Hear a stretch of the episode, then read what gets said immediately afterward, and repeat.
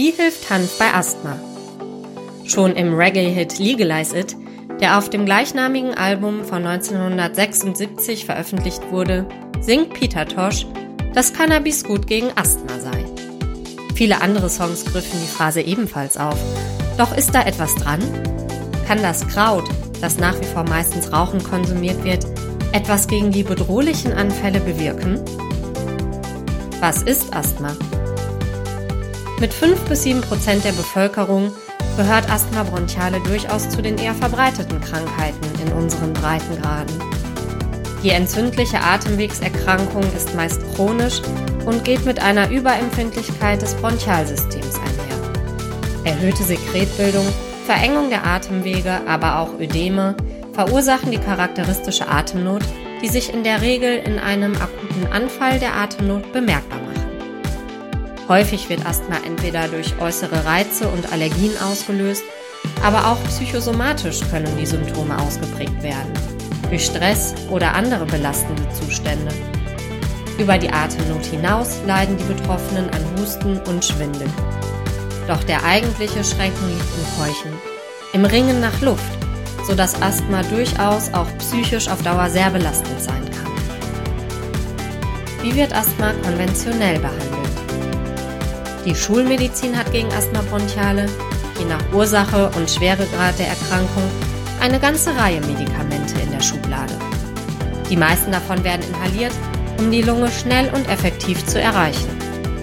Zu unterscheiden ist unter anderem zwischen den Notfallaerosolen, die helfen sollen, die Atemwege zu erweitern, und den zur regelmäßigen Einnahme verschriebenen Inhalationen, die zum Beispiel mit Cortison die Entzündungen bekämpfen sollen.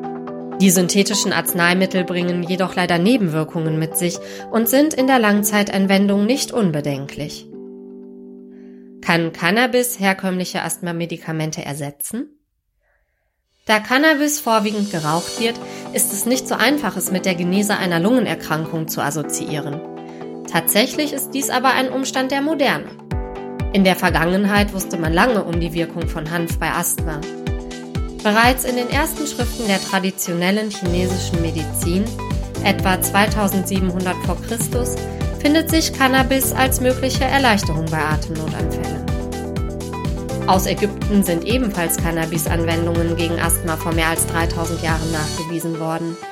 Noch im Jahr 1870 wurden französische Cannabis-Indica-Zigaretten zur Behandlung von Atemwegs- oder Kreislauferkrankungen angeboten. Heute werden diese Ansätze wieder aufgegriffen und Studien belegen, dass das Rauchen oder besser noch Vaporisieren von Cannabis die Symptome lindern kann.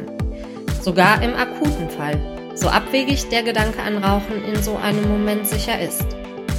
Tabak sollte man zu diesem Zweck natürlich weglassen. Die Gründe für die Wirkung sind noch nicht vollständig ins Detail erforscht, aber man weiß wohl, dass es das THC ist, was als Bronchospasmolytikum funktioniert. Es bewirkt eine Entspannung und Erweiterung der Atemwege, gleichermaßen auch der Gefäße. So kann schnell wieder mehr Sauerstoff ins Blut gelangen, was auch den Schwindel rasch lindert.